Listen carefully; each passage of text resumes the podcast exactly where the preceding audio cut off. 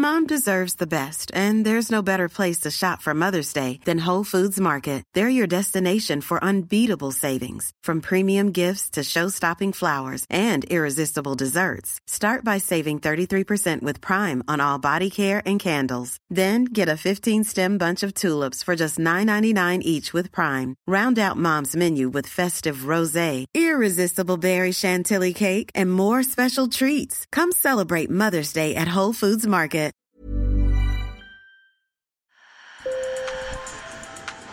Bonjour. Hello. Hola. Marhaba bikoum. Sur le fil. Le podcast d'actu de l'AFP.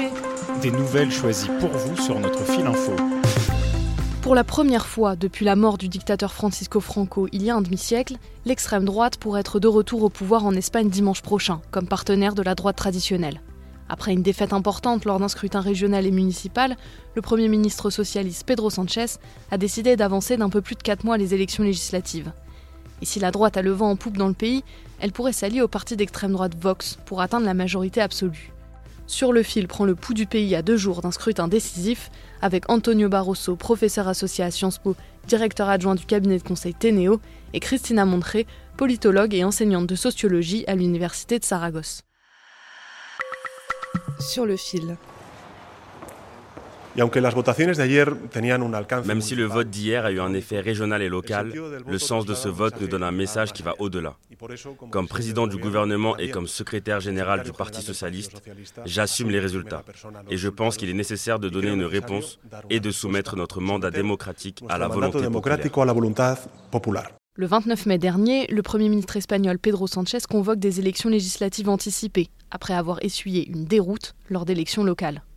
Dans 7 des 12 régions espagnoles en jeu, la droite du Parti populaire UPP est en tête. Mais surtout, le parti d'extrême droite Vox double son score au municipal avec 7,2%. Alors pour Cristina Montré, politologue et enseignante à l'université de Saragosse, Pedro Sanchez n'avait pas vraiment le choix. Pendant les six mois restants de la législature, la cohabitation des communautés autonomes et des municipalités gouvernées par la droite et l'extrême droite aurait été très difficile avec le gouvernement progressiste au pouvoir. Antonio Barroso, professeur associé à Sciences Po, directeur adjoint du cabinet de conseil Ténéo, explique la défaite de la gauche. Bon, je crois qu'il y a deux raisons pour lesquelles la gauche a obtenu un très mauvais euh, résultat lors des dernières élections régionales et municipales. Je crois que, premièrement, l'électorat de droite s'est très fortement mobilisé.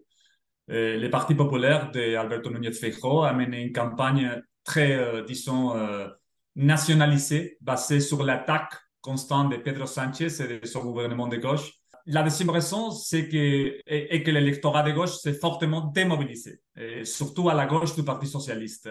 Le leader de la droite, Alberto Nunes Feijóo, a fait campagne sur la promesse de tourner la page, Pedro Sanchez. Au centre de ces attaques, la loi de Sanchez sur les violences sexuelles, qui a eu pour effet pervers de faire sortir certains agresseurs de prison. Autre sujet de discorde, la coalition que Sanchez a formée avec l'extrême gauche et ses concessions aux indépendantistes catalans, comme la grâce de personnes condamnées pour leur rôle dans la tentative de sécession en 2017. Écoutez Alberto Feijo.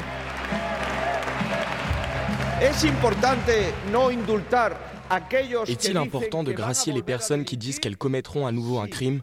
Oui, et vous l'avez fait.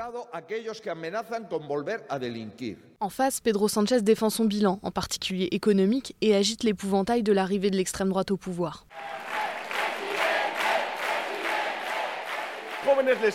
Le 23 juillet, c'est l'avenir de l'Espagne et donc notre avenir qui est en jeu.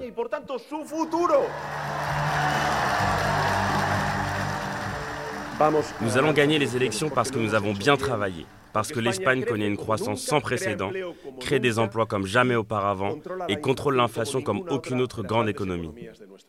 Mais les deux candidats ont surtout cherché à convaincre leurs électeurs de se déplacer. La participation sera une donnée clé de ces élections, les premières en plein été, au milieu de la canicule et des vacances.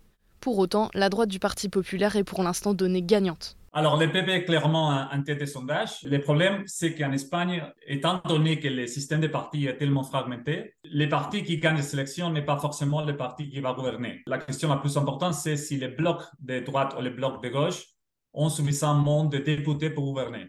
Et c'est bien l'extrême droite qui pourrait tirer profit de cette situation délicate. Le parti ultra-conservateur et antilibéral Vox de Santiago Abascal est en position de faiseur de roi, puisqu'il pointe actuellement à la troisième position dans les sondages. Une situation compliquée à gérer pour le chef du PP, Alberto Nunes Feijo, qui était longtemps vu comme un homme de droite modéré. Je crois que euh, Feijo, il va, éviter, il va essayer d'éviter de gouverner avec Vox, mais ça dépend du nombre final de députés euh, après les élections. Si le PP obtient un nombre de députés qui est proche de la majorité absolue, c'est plus facile pour Feijo de dire qu'il peut avoir un gouvernement en minorité, même si avoir un gouvernement en minorité euh, n'est pas, n'est pas idéal, parce qu'il doit aller au Parlement et négocier avec tout, euh, tous les partis, euh, loi par loi. Un retour aux urnes n'est pas à exclure, dans le cas où le vainqueur des élections échoue à former un gouvernement. Le Parti populaire mais quoi qu'il en soit, pour Christina Mondré, la situation du PP n'est en réalité que le reflet d'une question qui va se poser à tous les partis de droite européens, celle de l'alliance ou non avec l'extrême droite. Et après les élections municipales et régionales, le PP a déjà cédé. La droite gouverne en coalition avec l'extrême droite dans plus de 140 municipalités et dans deux des 17 régions espagnoles. Depuis l'année dernière, Vox gouverne aussi avec le PP dans la région de Castille et Léon.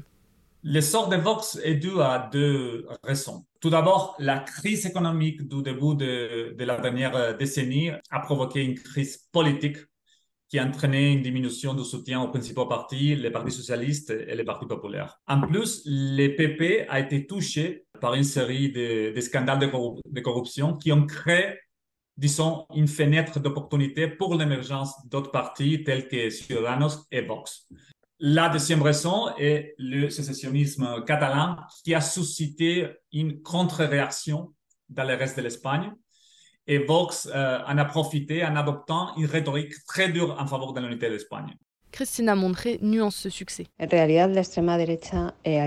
réalité, l'extrême droite a fait son meilleur résultat lors des élections législatives de novembre 2019. À ce moment-là, ils sont devenus la troisième force politique du pays.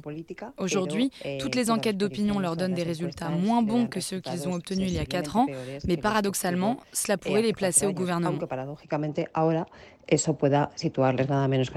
Pour autant, une coalition Vox-Parti populaire pourrait ne pas être de tout repos puisque les deux partis ont des différences idéologiques importantes, explique Antonio Barroso. Je crois qu'il y a trois domaines dans lesquels les politiques des deux partis euh, diffèrent euh, considérablement. D'abord, l'économie. Les programmes du PP est essentiellement euh, modéré. En revanche, le programme de Vox est extrêmement néolibéral, ce qui constitue d'ailleurs en fait une grande différence avec le Rassemblement national en France. Deuxième domaine, c'est l'Union européenne. Vox est essentiellement eurosceptique. Par exemple, il veut en finir avec la primauté du droit européen sur la constitution espagnole. Et en revanche, le PP est relativement pro-européen. En ce qui concerne les questions sociales, dernièrement, un exemple, Vox veut abroger euh, la loi espagnole contre la violence euh, à l'égard des femmes, alors que les PP, est opposé à une telle mesure. L'Espagne pourrait dimanche prochain ouvrir la porte à l'entrée de l'extrême droite au plus haut niveau de l'État, et deviendrait alors le quatrième pays d'Europe où l'extrême droite est membre d'une coalition gouvernementale, après l'Italie, la Hongrie et la Pologne.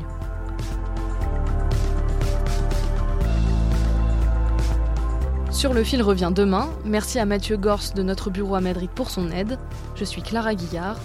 Si vous avez aimé cet épisode, parlez-en autour de vous et surtout, n'oubliez pas de vous abonner.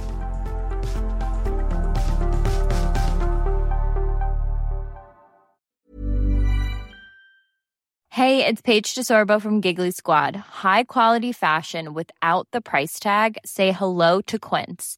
I'm snagging high-end essentials like cozy cashmere sweaters, sleek leather jackets, fine jewelry, and so much more. With Quince being 50 to 80% less than similar brands.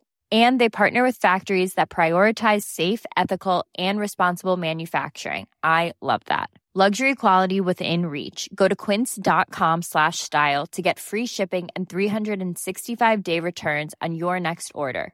Quince.com slash style.